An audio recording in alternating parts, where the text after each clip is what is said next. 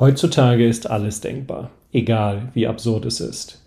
Zum Beispiel die Forderung, nur noch in Teilzeit zu arbeiten und trotzdem Karriere machen zu wollen. Gedanken wie diese sind verständlich, aber in der Praxis Luftschlösser. Denn wer im Leben viel erreichen will, muss auch viel leisten. Spitzenleistung fällt eben nicht vom Himmel und entsteht auch nicht, wenn man nur noch 20 Stunden die Woche arbeitet. Das gilt in der Wirtschaft, in der Kunst, in der Musik und erst recht im Sport. Darüber spreche ich mit meinem heutigen Gast, Dila Kisikiol. Sie ist Boxweltmeisterin und zeigt ihr Kämpfergehen nicht nur im Ring. Schon mit der Geburt musste sie lernen, sich durchs Leben zu kämpfen.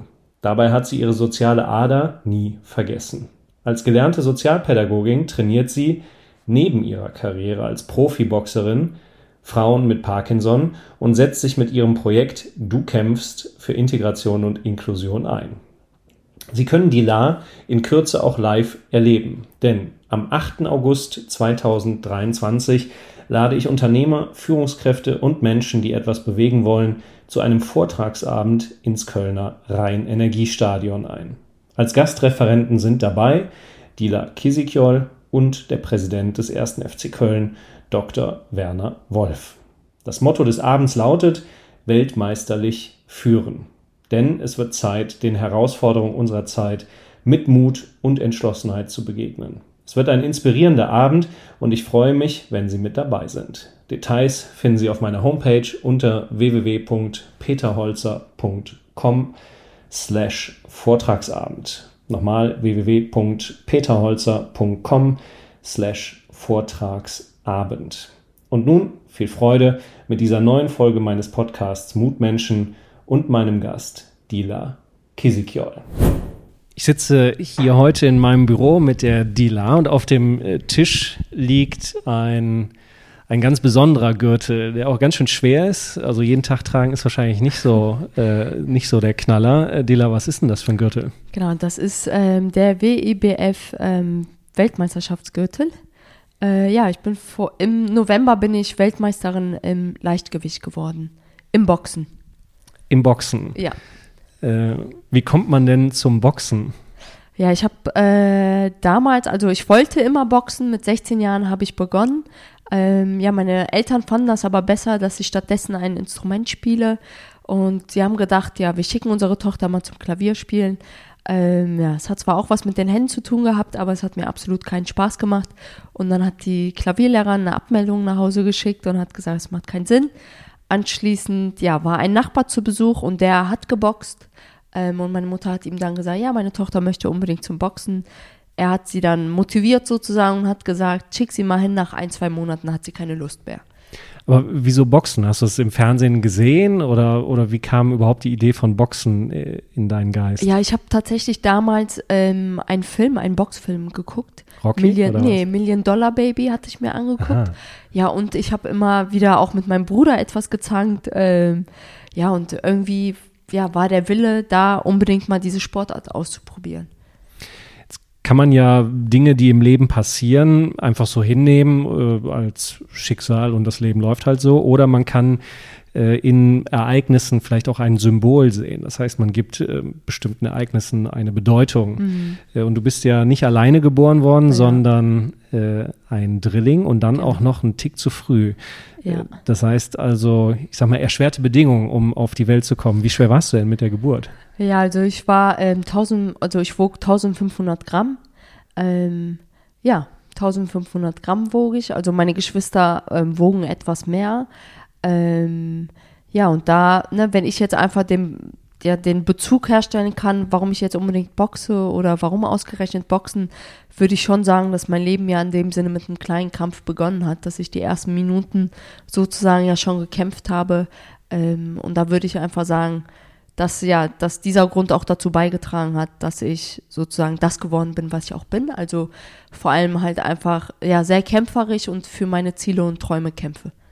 War das kritisch mit der Geburt danach, wenn du sagst, du musstest dich schon ganz am Anfang durchboxen? Ja, war was, kritisch. was heißt kritisch? Ja, also ich war, meine Geschwister waren ähm, noch zwei Wochen, zwei Wochen im Krankenhaus bei mir. Also ich war schon bis vier oder fünf Wochen im Krankenhaus. Ähm, ja.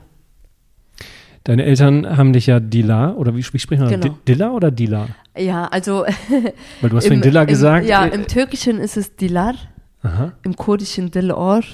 Ähm, und ich sage einfach, also mein Name oder ja, der Spitzname in dem Sinne ist einfach Dilla. Dilla. Ja. Okay.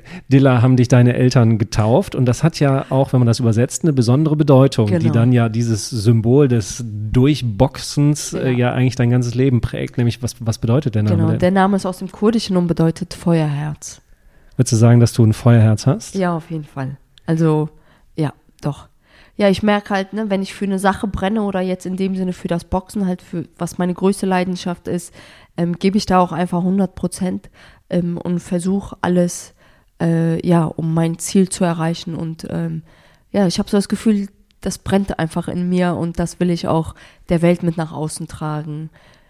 Als du dann in diese Boxhalle wolltest, dann der Nachbar oder hat er ja gesagt, Genau. komm, komm einfach mal Ja. vorbei. So und wie, wie war denn dann der Tag, an dem du in diese Boxhalle bist? Also ich bin in die Boxhalle gegangen, habe äh, in die Halle geschaut und habe die ganzen äh, Jungs und die Männer gesehen und bin dann aber tatsächlich wieder raus, weil ich mich nicht reingetraut habe und habe meiner Mutter gesagt, äh, Mama, heute ist kein Training für die Mädchen und habe dann beim nächsten Mal eine Freundin mit zum Training genommen. Ja, habe das erste Training gemacht, was sehr, sehr anstrengend war und dann bin ich aber dabei geblieben, äh, ja und seitdem ja, oder ich sage immer wieder, es ist eigentlich die Liebe auf den ersten Blick gewesen. Also der Sport verlangt mir sehr viel ab, aber er fördert mich auch und äh, macht mich zu meiner besten Version. Aber du bist ja nicht direkt all in, alles auf eine Karte gesetzt und, und Profiboxerin geworden, sondern du hast ja auch äh, was Seriöses, sage ich mal in Ja. Anführungszeichen, gelernt. äh, nämlich du bist Gymnastiktherapeutin. Nee, also ich, bin, ich habe eine Ausbildung als Gymnastiklehrerin gemacht und noch ein Studium der sozialen Arbeit. Und dann war, nachdem die Ausbildung vorbei war, hat du ja einen ersten mutigen Schritt gehabt. Das äh, eint uns, nämlich du bist nach Ja. Neuseeland. Ne? Genau, also nach Australien und nach Neuseeland. Ähm, das habe ich aber ganz spontan entschieden, weil ein Lehrer mir das empfohlen hatte. Er hatte wiederum einen Freund, der eine Agentur dort hatte und meinte, ja, Dilla, hast du nicht Lust, du würdest dazu passen. Ähm, ja, und da habe ich überlegt und habe gedacht, nee, eigentlich passt mir das ja gar nicht, weil ich will ja unbedingt diesen Sport machen. Und er hat dann aber gesagt, du könntest da auch, also in Neuseeland könntest du auch trainieren, das war überhaupt kein Problem. Ja, und irgendwann bin ich in den Flieger gestiegen äh, und war dann in Auckland. Ähm, ja, war zwei Monate anstatt sechs Monate dann in Neuseeland. Da war aber das Problem, ich hatte eben keine Trainingsmöglichkeit. Ähm, ja, und dann wollte ich unbedingt raus aus Neuseeland und habe überlegt, was kann ich machen und habe mich dann als Au pair ähm, in äh, Australien beworben. Ja, Neuseeland, ähm, da hat es bei mir Klick gemacht, weil ich war auch in Neuseeland während meines. Studiums. Das ist Ach, ja echt ein cool. wahnsinnig beeindruckendes Land. Ja. Ne? Ja. Gut, Boxen habe ich da nicht gesehen, Gyms haben die zwar, äh, aber ansonsten ist das Land ja, Ja. eher ein Naturparadies, ne? Wahrscheinlich nicht so der, der Boxer-Hotspot. Ja, je nachdem, wo man ist. Ne? Wenn man jetzt in Auckland ist, da hat man beispielsweise ganz viele Gyms. Aber ich war leider in einem Dorf, wo nur 1000 Einwohner gelebt haben. Aber zwei Äh. Millionen Schafe. ja, ja, so ungefähr. Mit denen hätte ich auch trainieren können. Ähm, aber ja, das war, ne, das war dann einfach schwierig, weil ich musste auch äh, ehrlich zugeben, dass meine Englischkenntnisse nicht so gut waren. Ähm, und dass da sogar meine Englischlehrerin, bevor ich geflogen bin, gesagt hat, Dilla, ich wünsche dir ganz viel Erfolg.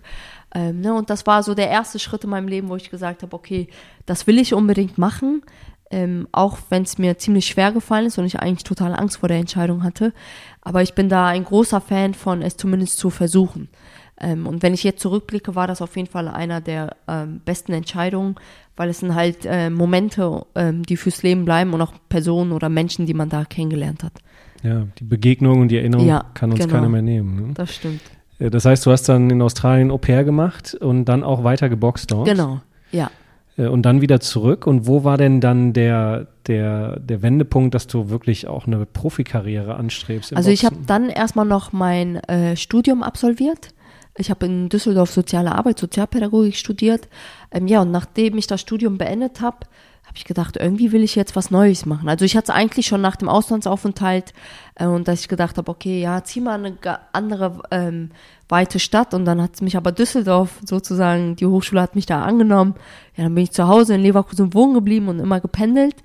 Ja, und dann ähm, hatte ich beobachtet, dass es in Hamburg einen gemeinnützigen Verein gibt und die haben halt wirklich diese sozialen Aspekte mit dem Boxsport verbunden. So, und dann habe ich mich erstmal bei dem Verein als Sozialpädagogin beworben, die haben mir eine Absage zugeschickt. Ähm, dann habe ich meine Sachen genommen, bin hingefahren und dann hat sich das ergeben, dass die eine Box-Promotion auch zeitgleich ähm, gegründet haben. Warte mal, die haben dir eine Absage geschickt und dann hast du gesagt, jetzt ja, ich erst bin recht trotzdem hingefahren, ja. die Sachen gepackt, um dann Genau. persönlich vorstellig zu Ja, werden. habe mich persönlich vorgestellt und habe aber auch noch die Trainingssachen mitgenommen, habe dann da mittrainiert und dann haben sie gesehen, oh, du kannst ja auch noch sehr gut boxen, willst du nicht bei uns auch noch dein Profidebüt geben? Ja, und ich hatte aber parallel noch eine Zusage von der Stadt Leverkusen, ähm, auch als Schulsozialarbeiterin zu arbeiten. Habe ich gesagt, nee, mache ich nicht und bin dann Ende 2019, also im September 2019 nach Hamburg gezogen. Um dann wirklich Genau. 100% diesen Profiweg einzuschlagen. Ja. Jetzt hast du mir äh, verraten, dass du eigentlich gar keine Konflikte magst und Ja. eher ein harmonieorientierter Mensch bist. So ein Boxkampf ist ja jetzt zumindest mal für die, als Frauen boxt ja zehn Runden, richtig? Nee, bei also bei einem Titelkampf sind zehn Runden. Ja, äh, sind ja dann zehn Runden schon Ja. 100% Konf Konflikt Ja. und es muss auch einen Gewinner geben. Wie, wie passt das denn zusammen, das Ja, also ich Konfliktscheue und dann versuche ja, trotzdem? ja, ich versuche ja, ich versuche, also ne, ich versuche mich ja natürlich in die Lage oder wenn ich mich jetzt in die Lage hineinversetze, weiß ich ja, dass da jemand gegenüber ist oder eine Gegnerin ist, die ja auch unbedingt gewinnen will. So und wir, wir geben ja beide 100 Prozent und da ist ja vor allem der Konflikt gar nicht, ähm, ja, wie soll ich sagen? Also ich, ne, das ist eine sehr gute Frage übrigens, mit der ich mich bisher noch nicht befasst habe. Ähm, aber ich würde einfach sagen, im Ring versuche ich ja möglichst bei mir zu bleiben und den Konflikt gar nicht so sehr an mich dran zu lassen. So, und klar kann das sein, dass die Gegnerin versucht, mir ihren Kampfstil aufzuzwingen. Und da ist einfach, ja, liegt die wahre Größe darin, bei sich zu bleiben ähm, und seinen eigenen Stärken zu vertrauen. Und das ist einfach das, was der Boxsport auch ganz viel mit mir gemacht hat. Also, wenn ich jetzt zurückblicke, dass ich mich damals nicht in die Boxhalle getraut habe, weil da so viele Jungs und Männer waren, ähm, ne, und jetzt aber vor tausend Personen boxen kann, ähm, ja, ist das einfach das, wo ich sage, äh, möchte ich mit dem Sport halt auch sehr viele äh, Menschen erreichen, um sie auch in ihrer Persönlichkeit zu stärken. Aber nochmal wegen diesem Konflikt. Ich meine, das, äh, Ja. wenn du so, und so habe ich dich ja auch kennengelernt als Ja, ein sehr ja. herzenslieber Mhm. Mensch. Äh, Und jetzt gehst du in diesen Ring. Das ist ja nicht nur ein Boxen und bei sich bleiben, sondern das ist ja auf der anderen Seite ein Mensch, der will dich halt umhauen. Also Ja. im, im schlimmsten Fall K.O. hauen, bis hin zu, dass es ja auch gesundheitliche Risiken gibt. Also Mhm. wenn du schlecht getroffen wirst oder so, ich meine, das Gehirn, was da an Ja. Schlägen passiert, ist wahrscheinlich auch nicht die beste Massage, die man sich so gönnen kann. Ja. Äh, Wie, hast du keine Angst vor, vor dem Kampf oder äh, zum Beispiel jemanden zu verletzen oder selber verletzt zu werden? Also ich denke, ähm, ja, beide, sowohl ich als auch meine Gegner wissen, wir wissen ja, ähm, auf was wir uns da einlassen in dem Sinne. Also wir wissen ja um das Risiko, ähm, was passieren kann, wenn wir im Ring sind. Ähm, und da vertraue ich natürlich auch auf mein Team, dass sie halt ne, das Ganze genauso wahrnehmen, wenn sie merken, oh, da ist jetzt jemand viel zu überlegen, ähm, dass wir den Kampf abbrechen oder jetzt im Vorhinein, wenn ich weiß, okay, da ist zwar eine Anfrage, ähm, und ne, da ist, liegt mir einfach ganz klar am Herzen zu sagen, okay, die Gesundheit geht über alles, also dass ich da auch so verantwortungsbewusst bin und sage, ne, auch beispielsweise im Ring ist man ja so voller Adrenalin, dass man das jetzt gar nicht wahrnimmt, aber da muss ich ja zu 100 Prozent meiner Ecke vertrauen. So und ähm, ja, ich habe mir, ich mich für die Sportart entschieden ähm, und da ist mir natürlich bewusst, dass es auch Folgen geben kann. Ähm, aber genauso, ja, kann ich ja jetzt gleich nach Hause gehen und äh, da kommt ein Auto und äh, überfährt mich. Also, ne, das ist ja das Risiko sozusagen oder das, ähm, ja, wo ich sagen würde, ein Boxer oder ein Kampfsportler generell ähm, ist sich dem Ganzen schon bewusst. Aber ich darf jetzt natürlich auch nicht jedes Mal mit dieser Angst in den Ring gehen, weil die würde mich ja auch umso mehr lähmen. Ich habe mal, ich meine, es war von den Navy SEALs, ich bin mir nicht ganz sicher, Mhm. auf jeden Fall so eine Elite-Kampftruppe äh, der USA, gelesen, die wohl ähm, so einen Anspruch haben äh, an die Leute, die sich dieser Truppe anschließen. Und das hat ganz Ja. viel mit Wille zu tun. Ja, Äh, und die erste Stufe ist der Wille zu kämpfen. Man Mhm. muss kämpfen wollen, sonst braucht man gar nicht sich bei der Truppe bewerben. Das zweite ist, dass man den Willen haben muss zu töten. Oh, weil man okay. natürlich in einem Konfliktkrieg Mhm. äh, nicht auf friedlich gesinnte Gegner trifft. Und das dritte ist dann der Wille äh, im Sinne von einer Bereitschaft, wenn es halt ganz extrem läuft, eben auch zu sterben. weil das natürlich die Konsequenz ist, mhm. wenn man in den Krieg zieht. Es ist natürlich sehr martialisch, aber wenn ich das ja. jetzt mal nehme, an das denke ich nämlich gerade, wenn ich an Boxen denke, geht man ja schon ein Risiko ein. Also wenn ich nicht in den Ring also, steige, dann, ja. äh, sage ich mal, besteht nicht das, die Gefahr, dass ich A kämpfen muss, B müsste ich ja den Gegner umhauen äh, und drittens ist auch das Risiko, wenn ich schlecht getroffen werde, braucht ja nur mal, ich weiß es nicht, ich kenne das medizinisch ja. nicht, aber ich kann mir vorstellen, wenn ich unglücklich getroffen werde, äh, dass das wirklich nachhaltig gesundheitliche mhm. Schäden hat. Hast also, du diesen Willen oder hast nee, du mein Wille ist natürlich mit der Leistung zu glänzen, möglichst viel zu treffen, aber gar nicht selber getroffen zu werden und dann aber auch, ne, also wer in meinen Augen mit der Einstellung da reingeht und sagt, oh, ich will den Gegner unbedingt töten oder wie auch immer, um Gottes Willen. Also, ne, ich sag, vor jedem Kampf äh, einfach ähm, wünsche ich mir sowohl für die Gegnerin als auch für mich, dass ich da gesund wieder aus dem Ring rauskomme. So, und das kann halt einfach Ne, es geht ja einfach beim Boxen. Boxen ist ja viel mehr in dem Sinne, als sich auf den Kopf zu hauen, sondern einfach von den kognitiven Fähigkeiten auch zu sagen, ähm, ne, man wird zwar jetzt getroffen, nicht emotional zu reagieren, sondern überlegen zu reagieren, auszuweichen und dann den Schlag zu setzen.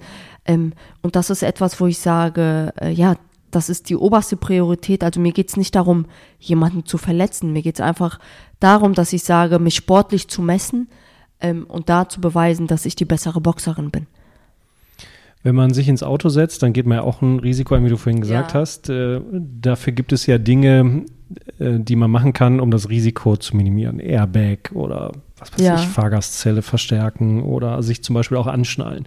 Äh, was macht denn ein Boxer, um das Risiko der Verletzung oder getroffen zu werden zu minimieren? Ja, der Boxer muss natürlich ähm, top vorbereitet in den Ring gehen.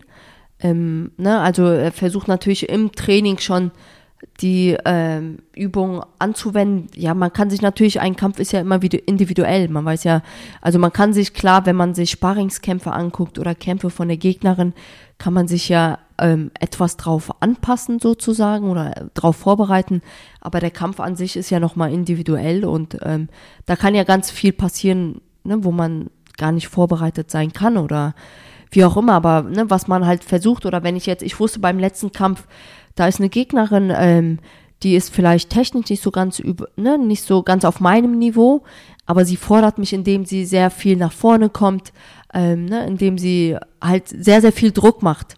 Was kann ich da natürlich machen? Ich muss versuchen, sie auszuboxen. Es bringt mir nichts, mich mit jemandem hinzustellen und zu sagen, okay, ich gehe jetzt in den Schlagabtausch, ähm, ne, um zu zeigen, ich bin die Stärkere oder ich habe mehr Kraft, sondern da wirklich überlegen zu boxen und zu sagen, wie schaffe ich es, sie auszuboxen. Und da brauche ich, und das war beispielsweise im letzten Kampf, halt ähm, für zehn Runden die Kondition zu sagen, okay, ich kann mich schnell auf den Beinen, Beinen bewegen und ich schaffe es kognitiv ähm, so konzentriert zu bleiben, dass ich sie halt perfekt ausboxen kann.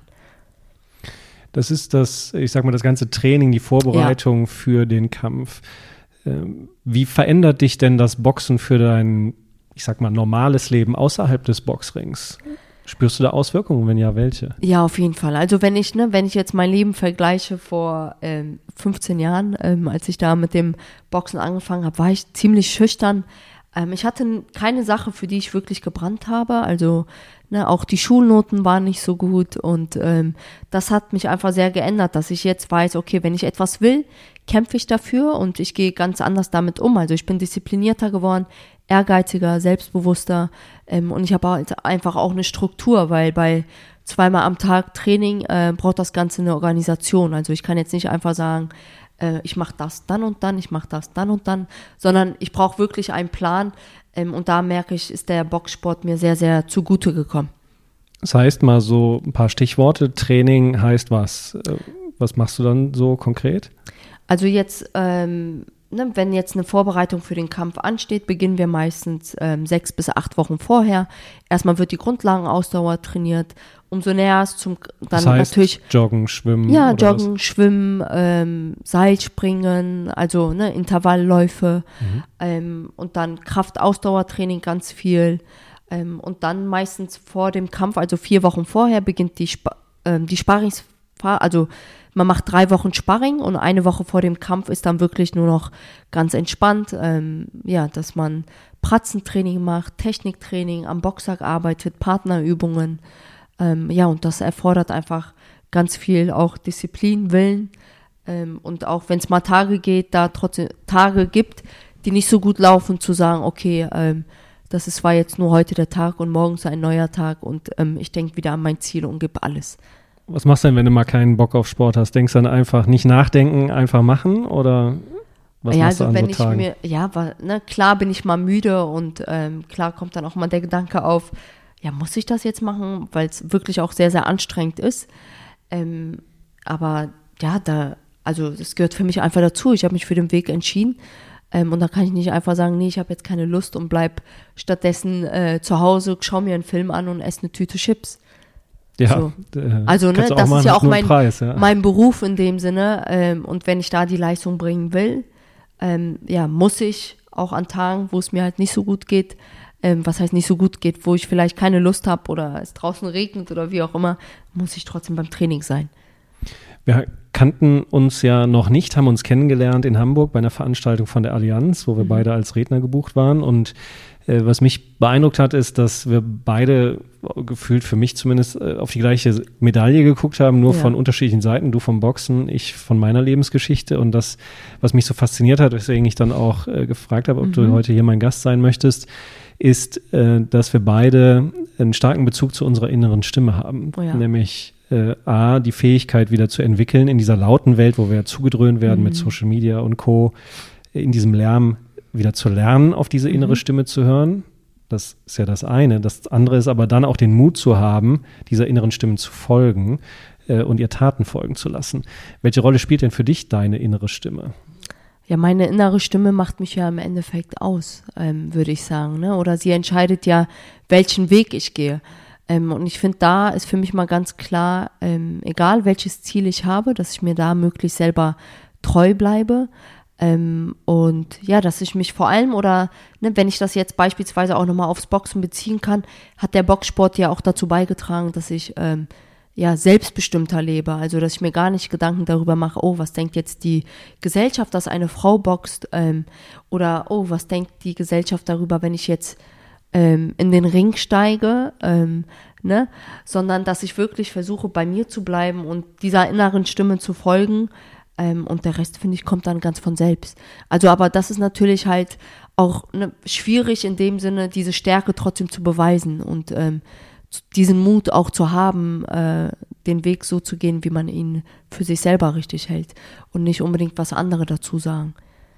Ja gut, man gerät ja immer wieder an Weggabelungen im Leben. Äh, und es gibt ja, ich glaube, äh, war das, ähm, welche Odyssee war denn das? War das Herkules oder, oh Gott, da bin ich geschichtsmäßig nicht so bewandert. Aber es gab ja diesen aus der Griech griechischen Mythologie, den Typen, der sich an den Mast gebunden Mhm. hat, hat fesseln lassen, weil die Sirenen, Mhm. Odysseus war es, Ja. weil die Sirenen diese, diesen unwiderstehlichen Gesang hatten Mhm. und deswegen die ganzen Seeleute dann immer dahin gefahren sind in ihr Unheil. ja. Und auch in unserer heutigen Welt, deswegen hat er sich ja fesseln lassen, damit er dem nicht folgt, aber er wollte sich dem aussetzen.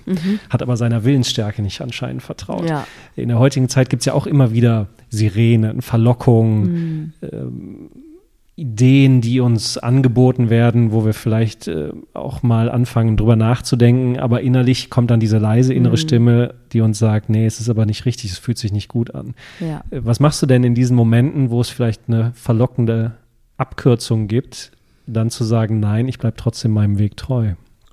Ja, ich versuche da möglichst stark zu bleiben. Ähm, stark in dem Sinne, dass ich sage, ich versuche halt bei mir zu bleiben und ja, mir bewusst zu werden, was ich halt möchte. Ne? Und klar gibt es da ähm, die Abkürzung und klar weiß ich auch für mich, ähm, wie soll ich sagen, dass ich das auch in dem Sinne etwas einfacher haben könnte, meinen Weg etwas einfacher zu gestalten. Ähm, aber ich finde, ähm, ja, ich muss das halt so machen, dass ich sagen kann, ich kann mit den Werten und Normen trotzdem treu bleiben. Also mir selber treu bleiben. So, und ähm, den Rest, da vertraue ich, versuche ich zu vertrauen, dass das alles genau schon so kommt, wie es auch soll. Es gibt ja ähm, das Rückgrat des Menschen. Für Mhm. mich ist es immer wichtig, äh, aufrecht zu stehen. Ich vergleiche es immer mit dem Blick in den Spiegel, dass ich mit Ja. aufrechtem Rückgrat da stehe. Klar muss man sich manchmal ein bisschen verbiegen, so ein bisschen zumindest, äh, um einfach auch kompromissbereit zu sein. Ja, oder an anpassen. Anpassen, ja. aber äh, die an den entscheidenden Momenten sich so zu verbiegen, dass man schief steht oder das Rückgrat gerade bricht, ist sicherlich kein, kein selbstbestimmter Weg. Nee, das ist auch nicht mein selbstbestimmter Weg, ähm, ne, weil ich finde einfach, ich will irgendwann auch zurückblicken, ja, und auch sagen können, dass ich stolz auf mich bin. Also ich bin auch jetzt sehr stolz auf mich, ähm, weil ich da sozusagen meinen Weg folge und mich halt eben nicht verbiegen lasse. Ähm, und ich finde, da muss man sich ganz klar von dem, was andere denken, lösen, ähm, ja, und seinen eigenen Weg gehen. Und das erfordert aber wiederum ja ganz viel Stärke, ganz viel Mut und auch Selbstbewusstsein. Ähm, und ne, wenn ich jetzt auch das Ganze mit dem Boxen vergleiche, ich bin ja sozusagen im Boxen habe ich zwar, oder im Ring habe ich zwar meine Ecke, die von außen, ähm, ja, reinruft, was ich vielleicht besser machen kann, aber ich muss ja in diesem Ring und in dem Moment auf meine eigenen Fähigkeiten vertrauen. Und das ist auch einfach das, wo ich sage, das kann ich optimal auf das Leben auch ähm, beziehen oder übertragen, dass ich sage, ich vertraue meinen Weg, ich vertraue mir und bin mutig und mache das. Ja, man kann sich immer Ratschläge holen, aber ja. entscheiden muss ja jeder Mensch und das eint uns ja alle. Die ja. Entscheidung muss jeder für sich treffen und dafür auch gerade stehen. Ja, weil im Endeffekt hat halt, hat halt auch alles seine Konsequenz. Ja, genau. So, ob man diese Entscheidung eben trifft und dann vielleicht einen neuen Weg einschlägt oder, ne, oder man sagt, okay, nee, ich behalte diesen Weg oder ich bleibe diesem Weg sozusagen treu und das hatte auch seine Konsequenz. Ähm, und ich glaube aber, das Einzige, was man da machen kann, ja, ist ja wirklich, dass man sagt, man wird sich dem Ganzen bewusst, ähm, weil, ich, ja, also.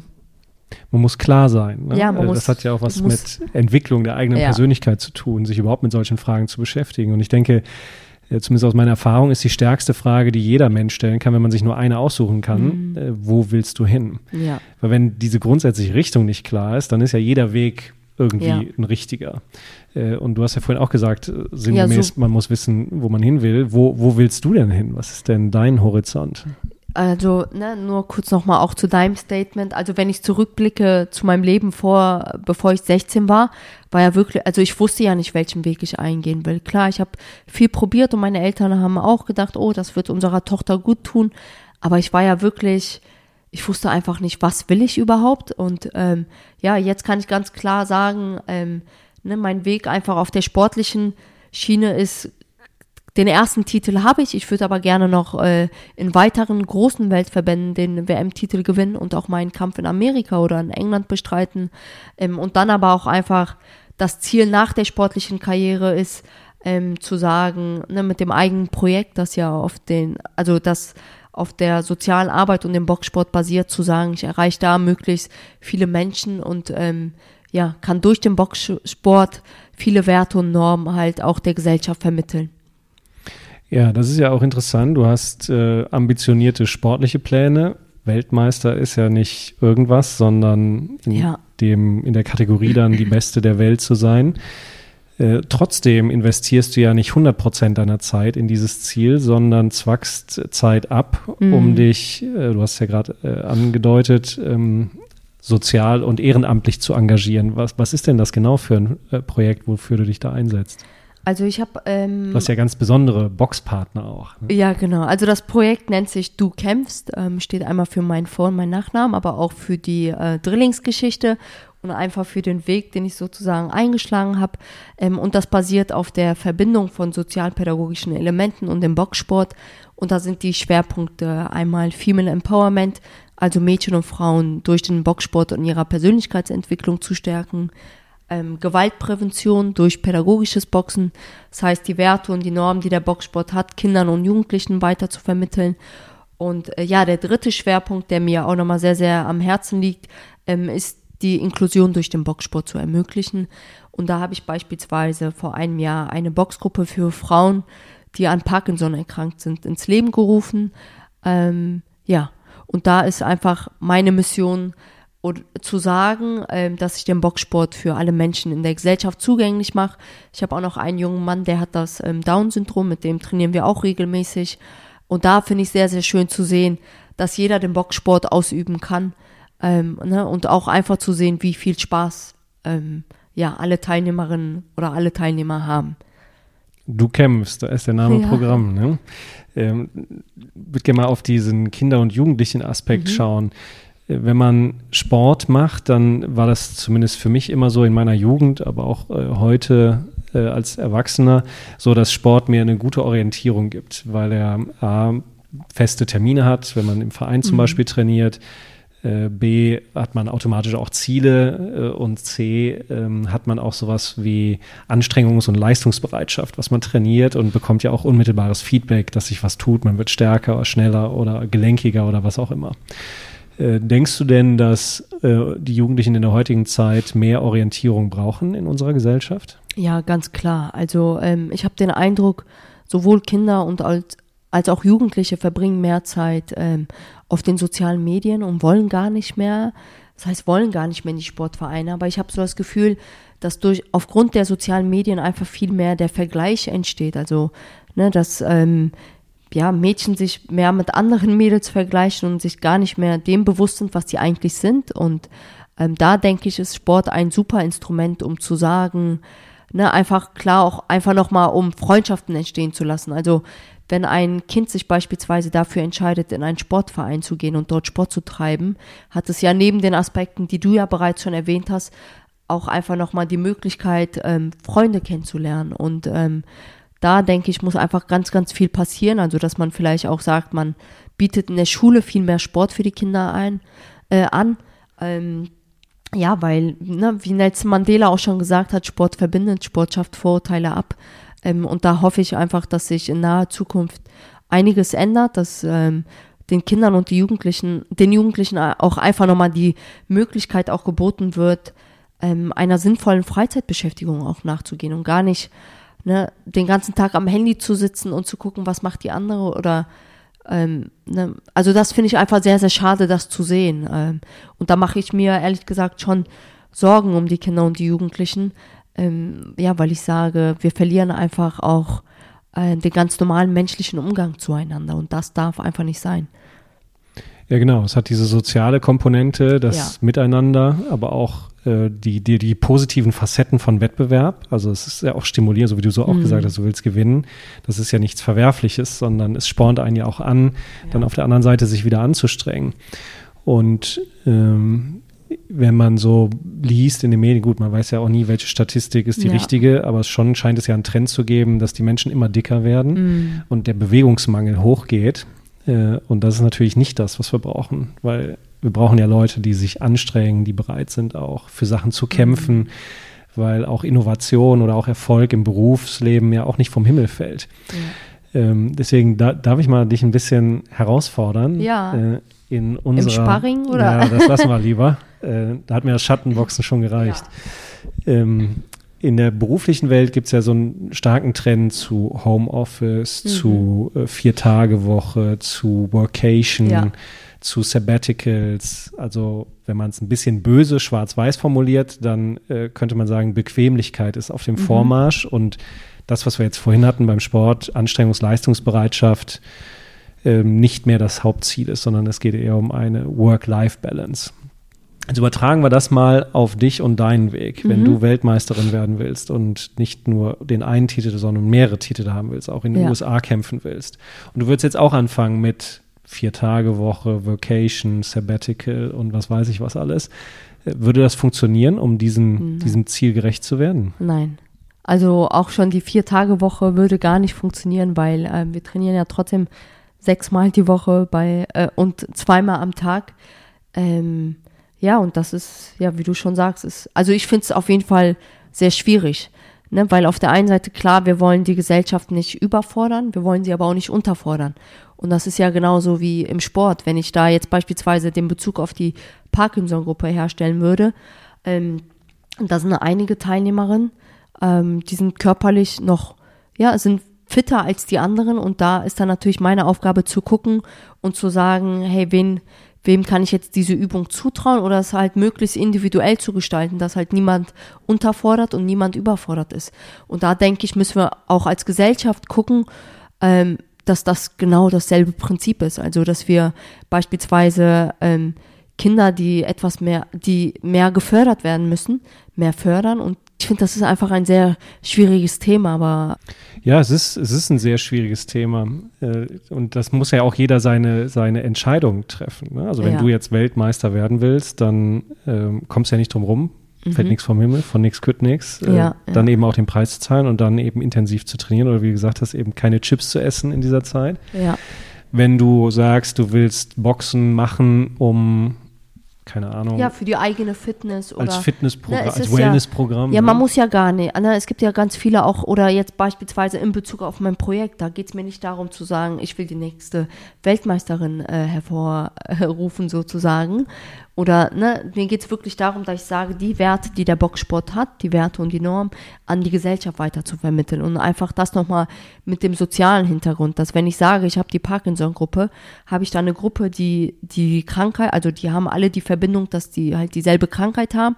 Sie haben aber jeden Mittwoch um 12 Uhr die Möglichkeit, sich auch über diese Krankheit auszutauschen und eine Gruppe zu finden, wo sie akzeptiert werden. So, und wenn ich sage, ich habe äh, Mädels, die ich trainieren will, ähm, ne, dann, dann geht es mir halt wirklich auch um den Aspekt, dass ich sage, ähm, sie möglichst selbstbewusst zu machen, dass sie ein selbstbestimmtes Leben haben. So, und der Boxsport ist ja nicht nur für die, die sagen, wir wollen unbedingt in den Ring, sondern es ist ja ein Ganzkörpertraining, wo wirklich die Reaktionsfähigkeit geschult wird, die ähm, Konzentrationsfähigkeit, Arm- und Beinkoordination wird gefördert. Ähm, und da kann das jeder individuell für sich aussuchen, wie er das am besten möchte. Ja, genau. Möge jeder nach seiner Fasson glücklich werden. Ne? Ja. Ähm, dieses äh, Thema Boxen, Durchboxen, das war ja so der rote Faden und dann haben wir ja gehört, dein, dein Mhm. Ja. feuriges Herz. Wie ist das denn als Frau im Boxsport? Ähm, also ich denke jetzt an die, die ich kenne, das sind Ja. halt so Klitschkos oder sowas oder Ja, Henry Maske.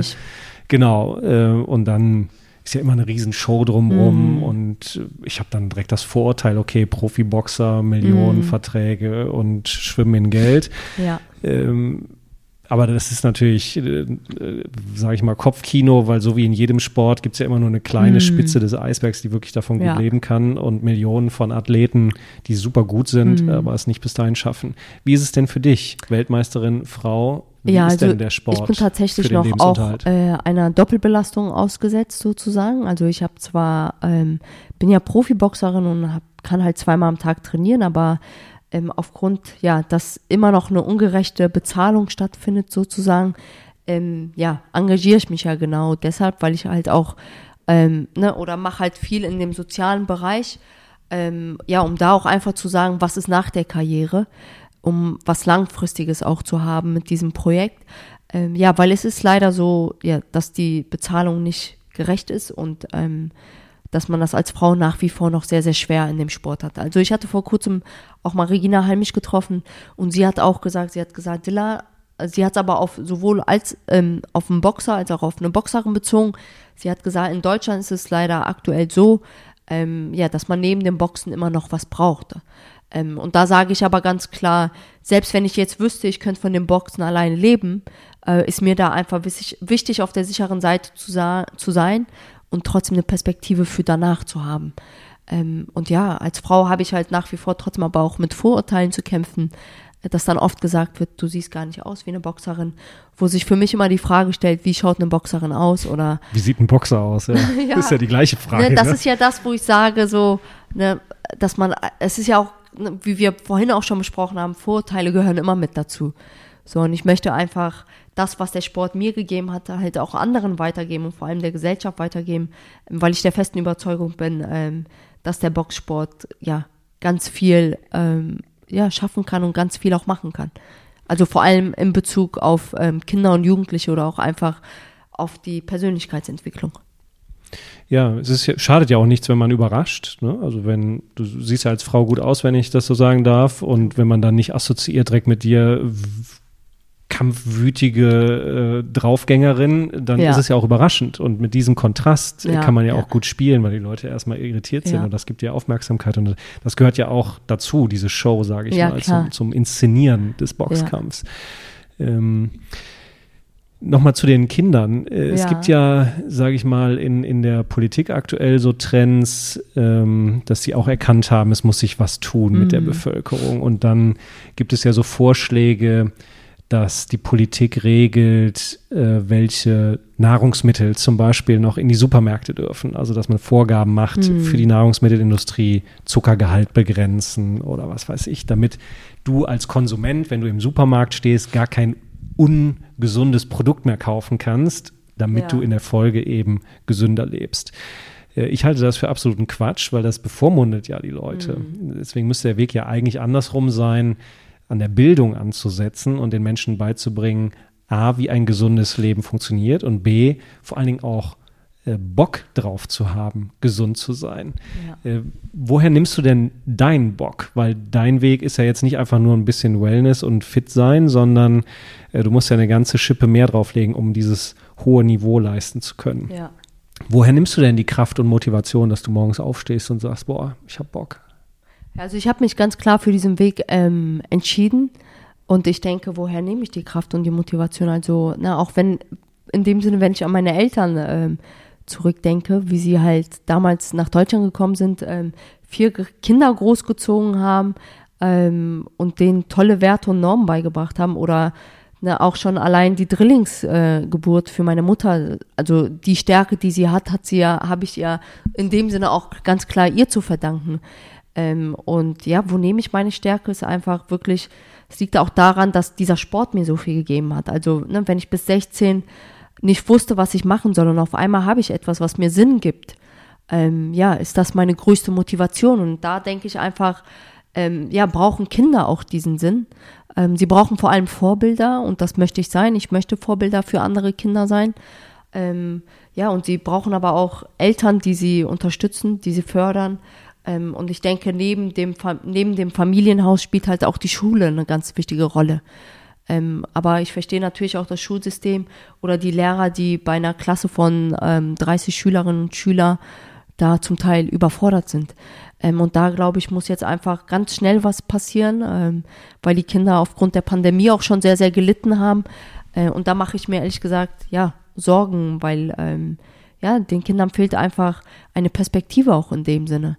Also sie, sie ziehen sich immer mehr zurück, ähm, sie haben keine sinnvolle Freizeitbeschäftigung ähm, und das ist, finde ich, etwas, was einem ja schon Angst machen sollte. Ja, ähm, das einzig Wahre im Leben ist ja die echte Begegnung. Ja, Also klar, wir leben in einer modernen Welt, Digitalisierung ist auf dem Vormarsch, gibt ja auch Mhm. neue Geschäftsmodelle, Firmen, die darauf äh, basieren mit Milliarden Umsätzen und Gewinnen. Also das ist ja, sage ich mal, der Trend der Zeit. Aber man kann ja die echte Begegnung nicht digitalisieren. Also Ja. wenn man chattet oder Videokonferenzen macht oder sonst irgendwas, das ersetzt ja nicht die Mhm. echte Begegnung. Und das echte Leben findet aber in der Realität statt. Also wenn ich natürlich nur noch das digitale Fremde habe, dann äh, weiß ich vielleicht auch gar nicht mehr, wie ich mich in der echten Welt behaupten muss. Und da zu unterscheiden, was ist echt, was ist real, mit Fake News, Ja. Robotern und Videofakes oder was weiß ich, was die Technik alles ermöglicht, das ist sicherlich alles andere als einfach. Äh, aber da ist, wie du gesagt hast, Bildung gefragt. Ne? ja, Bildung und dann natürlich auch Sport. Also, ne, weil in den Sportvereinen haben die Kinder ja die echte Begegnung. ja. So, und ähm, was ich halt immer ganz klar merk, merke, ist, wenn ich das Training leite, ähm, ne, da wird nicht unterschieden, wer welche Herkunft oder Religion oder Hautfarbe hat. Da sind halt wirklich alle eins. Ähm, und alle kommen zum Boxen oder zum Training, weil sie Spaß dran haben und anschließend ausgepowert Ja. nach Hause gehen wollen oder weil, ne, weil sie einfach für die Sache halt brennen in dem Sinne. Ähm, und da muss man gucken, ja, dass man den Kindern sowas ermöglicht. Genau, die Idee und die Werte ein dann. Ne? Ja, dass wir da einfach als Gesellschaft nochmal zurückkommen und sagen, ähm, ne, was macht diesen Menschen besonders? Welche Werte und welche Normen hat er? Weil da bin ich auch der festen Überzeugung, dass jeder Mensch oder jedes Kind auch etwas hat, was ihn individuell macht. Und dass wir da gar nicht gucken und versuchen auszugrenzen und zu sagen, oh nee, äh, du bist jetzt aber anders, äh, mit dir wollen wir keinen Kontakt, sondern dass wir da wirklich sagen, als Gesellschaft, als Schulsystem auch, ähm, ja, zurück zu dem zu kommen, was wir halt auch sind und ähm, auch diese Menschlichkeit wieder mehr in den Fokus zu ziehen. Ja, genau, man muss ja nicht mit jedem gut Freund sein, aber Ja. ein Mindestmaß an Toleranz äh, gehört Ja, dann eben die schon Werte dazu. wie ja, so eine- Respekt, so eine Akzeptanz friedliche auch. Koexistenz. Genau. Ne? Also leben Ja. und leben lassen und Ja. sich dann halt die Leute raussuchen, auf die man mehr Bock hat, aber die anderen dann einfach in Ruhe lassen. Ja, Eigentlich ist es einfach, ne? Aber man muss es eben üben. Äh, Ja, man- deswegen ja. gibt es ja so Sachen wie, äh, ich sag mal, Pfadfinder oder früher auch ähm, das äh, soziale Jahr oder auch, auch, Sozialtraining auch, an auch den Bundeswehr. Auch, ja. Es waren ja alles, sage ich mal, Dinge, die stattgefunden haben, wo äh, die, die jungen Menschen gelernt haben, in der Gemeinschaft sich A, einzugliedern und B, auch sich gegenseitig zu unterstützen. Das ist natürlich alles weg ja. äh, und basiert jetzt im Wesentlichen auf Freiwilligkeit. Mhm. Ja, also was ich ja auch vor allem merke im Umgang mit den Kindern und Jugendlichen ist, ähm, ne, und das kann man ganz klar auch auf Erwachsene beziehen, dass sie sich ja eigentlich nach dieser Anerkennung und der Wertschätzung äh, sehnen. Ja, so, und auch nach diesem Lob. Ja, und wenn das halt wegfällt und dann stattdessen aber dieser Vergleich auf den sozialen Medien äh, äh, entsteht, ja, ähm, ja, entsteht halt ganz viel Selbstmangel und Selbstzweifel auch. Ja. Ja, es werden ja Kinder depressiv, weil sie zu wenig Freunde Ja. oder Follower haben. Äh, bis hin zu auch diese TikTok-Videos, wo die Ja. sich stranguliert haben und anderes nachgemacht haben, bis in Mhm. den Tod. Das ist ja schon, Ja, das ist also die äh, falschen Vorbilder dann. Ich Ne? finde, das macht wirklich einem Angst. Also, ne, Angst einfach in dem Sinne, ähm, finde ich, was passiert mit der, mit den Kindern? Ja, so. genau. Es braucht wahrscheinlich wieder mehr von diesen Basics, ne? dass man so Ja. zusammenkommt und, und diesen Rahmen schafft, dass Kinder sich körperlich verausgaben, aber auch lernen, in der Gruppe zusammen zu sein und damit auch, ich sag mal, den, den entscheidenden Part lernen, weil wenn alles Mhm. Friede, Freude, Eierkuchen ist ja einfach, miteinander klarzukommen, aber auch lernen, wieder mit Konflikten umzugehen Ja. und die so auszutragen, dass sie dann eben auch respektvoll sind und wir auch lernen, mit ähm, Meinungsverschiedenheiten zu leben. Also man muss ja nicht immer einer Meinung sein, Ja, aber man kann ja. ja trotzdem friedlich miteinander sein und nicht so, wie das bis jetzt immer läuft, wie du bist Meinung A, ich bin Meinung B und dann entstehen Gräben. Das Mhm. äh, ist ja nicht hilfreich für den Zusammenhalt. Ja. Wie ist das denn im, im Boxsport? Gibt es manchmal Situationen, wo du anderer Meinung bist als dein Trainer äh, und was anderes machen willst, als er vorschlägt? Ob das jetzt im Kampf ist oder im Training? Gibt es ja, da solche die gibt es auf jeden Fall. Konflikte? Ja? Ähm, die gibt es auf jeden Fall, aber da muss ich sagen, ist mein äh, Trainer auch erfahren genug und äh, ja, wir tauschen uns dann aus, wir sprechen darüber, sei es jetzt beispielsweise, ne, ähm, wenn wir sozusagen die Gegnerin boxen wollen, setzen uns erstmal zusammen hin, schauen uns den Film an, äh, den Kampf an und entscheiden dann gemeinsam, äh, macht das Sinn, macht das keinen Sinn. Und das ist einfach das, wo ich sagen muss, ähm, ne, wie du ja auch schon gesagt hast, dass man das halt akzeptiert, dass man unterschiedlicher Meinungen sein kann und dass man da einfach guckt, macht da, ja, also, also wie soll ich ja sagen, ne, da bin ich ja wirklich mit meinem Trainer immer, dass wir uns austauschen. Er sagt mir seine Sicht, ich sag meine Sicht und oft genug hatte er auch schon recht, wo ich dann beispielsweise gesagt habe, ah, ah nee, Trainer, ich will das jetzt aber unbedingt, äh, ne, nee, ich bin krank, ich will aber trotzdem unbedingt boxen, wo er sagt, hey Dilla, setz dich mal hin, lass uns mal reden, so und so schaut's aus. So, ne, und dass man da auch einfach guckt, diesen Druck wegzunehmen oder halt sein Umfeld bestimmt und sich Menschen sucht, die einen res respektieren, akzeptieren und die trotzdem für einen da sind. Ja, genau. Egal, ob man eine andere Meinung hat oder ja. nicht. Und das Entscheidende ist ja, dass man dann auch im Gespräch bleibt, weil nur so Ja. kann man ja auch äh, Ja. lernen oder auch mal verstehen, warum der andere so Also denkt. mit ne? meinem Trainer würde ich jetzt nicht in den Ring steigen. oder umgekehrt. Ja, fragt sich, wer Ja. vor wem Angst hat. Ne? ja, ähm, Du hattest vorhin angedeutet, als deine Eltern nach Deutschland gekommen sind. Ja. Äh, wann, wann war denn das? Es war vor 35 Jahren. Ähm, dieses Thema ist ja im Moment auch aufgeladen, sage ich mal, das Stichwort Ja. Migration in Deutschland. Ja. Äh, wenn du magst, würde ich trotzdem gerne mal mit dir drüber sprechen, weil ich Ja. Mhm. finde es wichtig, dass wir da so offen drüber sprechen, ähm, um einfach zu lernen und einen friedlichen Weg damit zu gehen. Weil Deutschland ist ja ein Einwanderungsland, auch schon immer gewesen. Und Ja. das ist ja auch gut so. Äh, nicht nur, weil es das Leben bunter macht und viel interessanter, weil eben die verschiedenen Kulturen da sind, sondern äh, weil wir das auch brauchen. Stichwort äh, Fachkräftemangel und Co.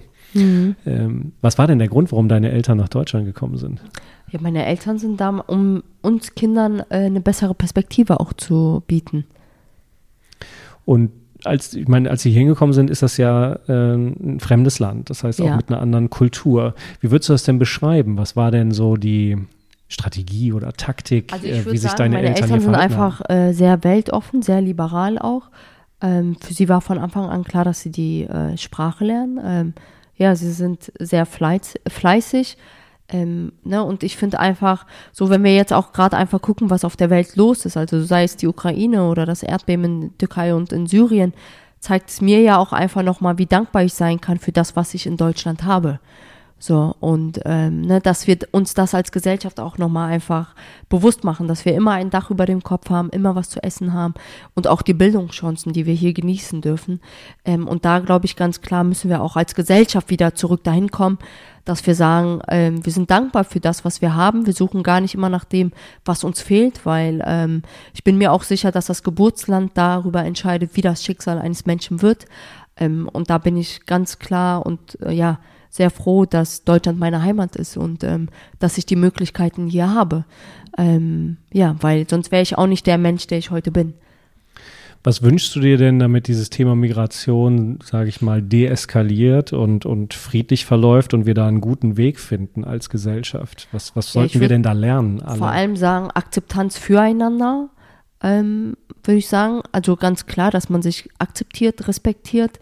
Ja, und dass man da einfach auch guckt, was man miteinander machen kann und gar nicht dieses Gegeneinander. Ähm, ja, aber ich wünsche mir ganz klar auch, äh, ja, dass Integration ermöglicht wird, ähm, dass Menschen, ja, dass man sich anpasst ähm, und dass man sich bemüht, ähm, die Sprache zu erlernen, auch ganz klar, äh, und sich anpasst.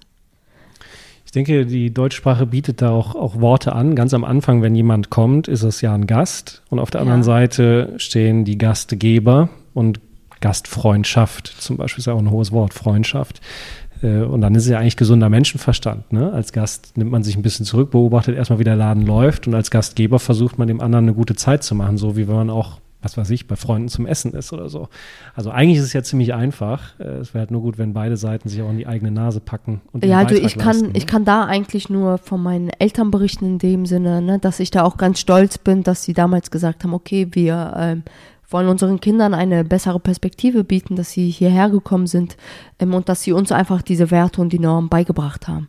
Ähm, und da finde ich, ähm, ja, das gehört in meinen Augen einfach dazu und ähm, da bin ich, wie gesagt, sehr dankbar, sehr froh, dass das genau meine Eltern sind und dass ich das weitervermittelt bekommen habe. Und das ist auch mein Ziel, dass ich da sage, mit dem, was ich mache, genau diese Werte und die Normen weiter zu vermitteln. Ja, das Herz. Äh, wenn es einmal aufgeladen ist, dann steht es eben auch für Dinge. Äh, was ist denn dein größter Traum, den du jetzt so zumindest mal in, in Sichtweite hast? Äh, mein größter Traum? Ja. Sportlich oder? Weiß nicht, was dir spontan einfällt.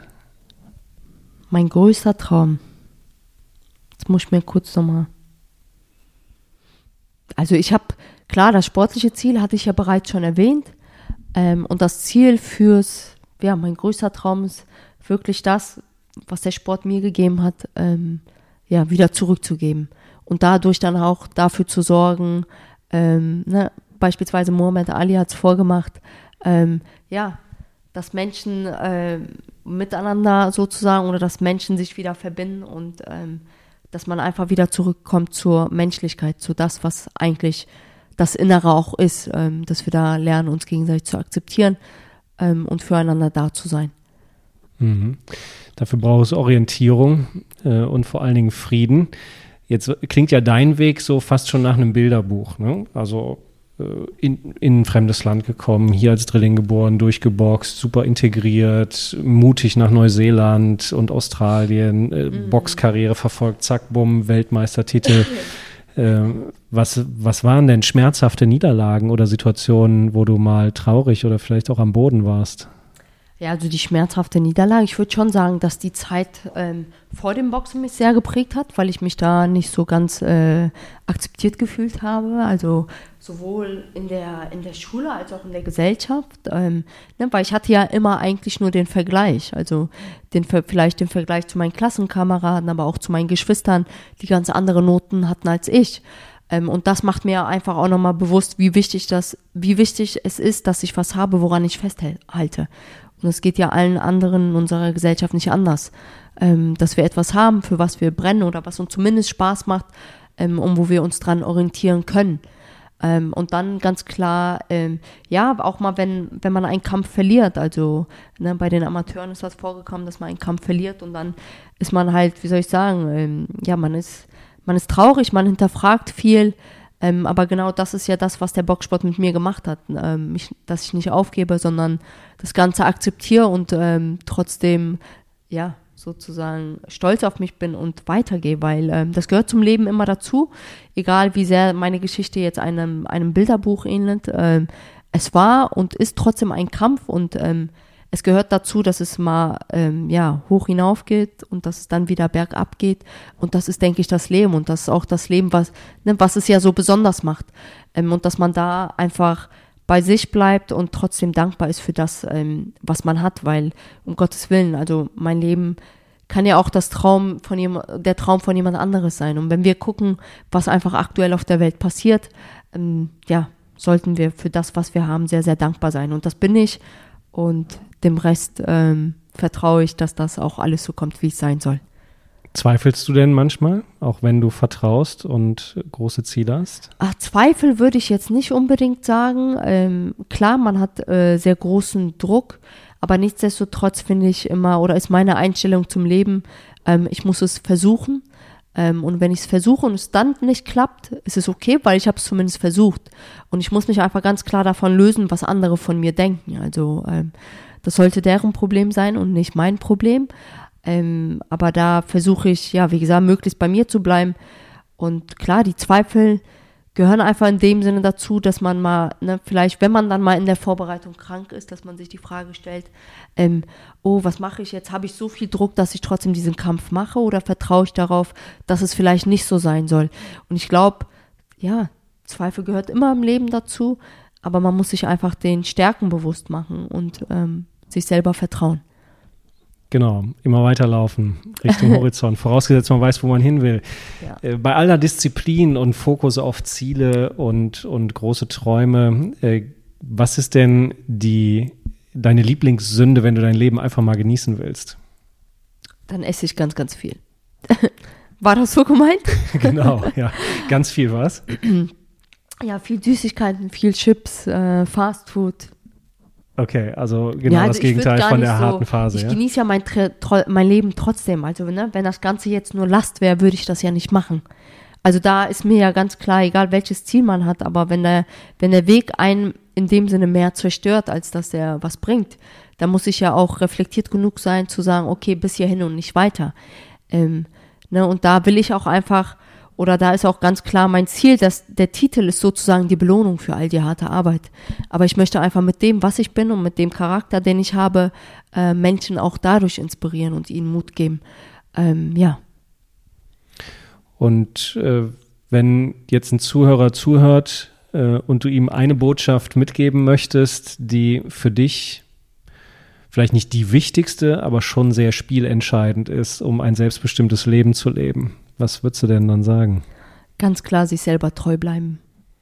Also, dass man sich ganz, also ganz klar selber treu bleiben soll, ähm, auf die eigenen Fähigkeiten vertraut und sich Menschen sucht, ähm, ja, ein gutes Umfeld sucht. Menschen, die man sozusagen, ne, denen man vertrauen kann, die für einen da sind. Ähm, ja, das kann ich sozusagen mit auf den Weg gehen. Super. Dila. Dann vielen lieben Dank für diese schönen Sehr Worte. Gerne. Und dann wünsche ich dir viel Erfolg bei den weiteren Titeln. Dankeschön. Äh, und bin schon gespannt, wann ich dich dann mit zweiten, dritten, vierten Gürtel sehen kann. ja. Danke. Danke für die Einladung. Hat mir sehr viel Spaß gemacht. Und äh, ja, alles, alles Gute.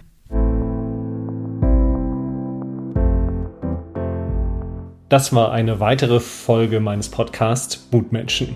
Ich freue mich, dass Sie dabei sind und vielleicht sehen wir uns ja bei Gelegenheit auch mal persönlich, entweder im Rahmen meiner Seminare oder bei einem Vortrag oder zumindest indirekt in einem meiner Bücher.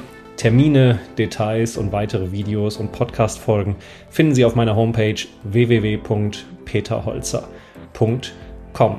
In diesem Sinne, alles Gute für Sie und denken Sie daran, das Stärkste, was Sie tun können, ist Gegenwart machen.